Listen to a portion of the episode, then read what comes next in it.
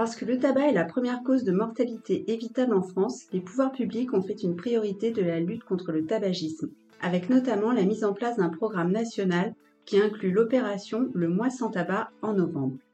Bonjour Maureen. Bonjour Karine. Alors toi, tu es psychologue clinicienne à la ligne de Stimulus et aujourd'hui, tu vas nous parler addiction et plus particulièrement tabagisme et de quelle manière peut-être tu peux accompagner les personnes qui t'appellent sur la ligne. Tout d'abord, est-ce que tu peux nous expliquer pourquoi on parle d'addiction? Oui, alors pour faire simple, on parle d'addiction lorsque l'on n'est plus libre d'un comportement d'une consommation de substance, malgré le fait que cela ait des répercussions négatives.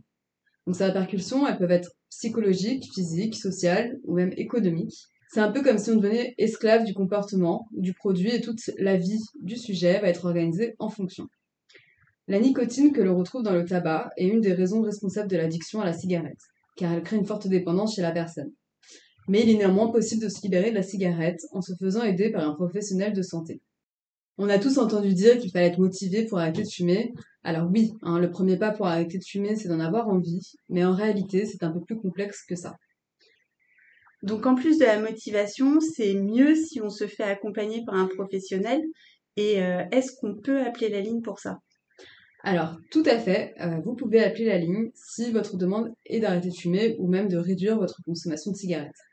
Le premier entretien d'évaluation va consister un peu à connaître l'historique de votre consommation. Par exemple, quand est-ce qu'elle a commencé, dans quel contexte, à quel moment, les avantages, inconvénients que vous pouvez rencontrer, et est-ce que vous avez déjà tenté d'arrêter seul ou pas.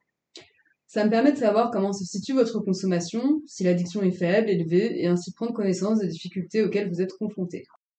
Il faut savoir aussi que l'envie de fumer dure en moyenne 3 minutes. L'enjeu du travail thérapeutique sera donc d'identifier les pensées associées à l'envie de fumer afin d'en modifier le comportement. Pour ça, il y a des thérapies efficaces pour arrêter de fumer, comme les thérapies cognitives et comportementales qui visent à permettre aux patients d'apprendre des comportements pouvant être utilisés à la place de ceux qui sont addictifs. Par exemple, euh, je vais vous demander d'identifier un contexte, un environnement qui va déclencher l'envie de fumer.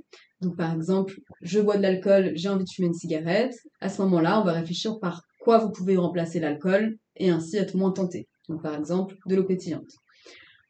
Si l'accompagnement à distance ne suffit pas, mon rôle est également de vous aider à trouver un relais extérieur qui permettra de répondre à vos besoins.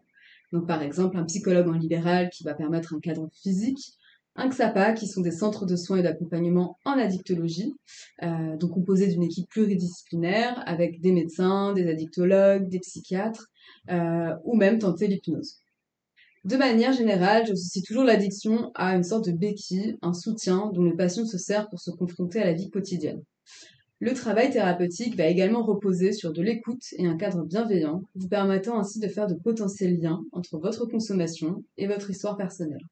Arrêter la cigarette, c'est donc possible avec un peu de motivation, de la patience et surtout une prise en charge adaptée à vos besoins. Merci beaucoup Maureen pour tes conseils. On encourage toutes les personnes qui souhaitent arrêter de fumer Prenez soin de vous. À bientôt.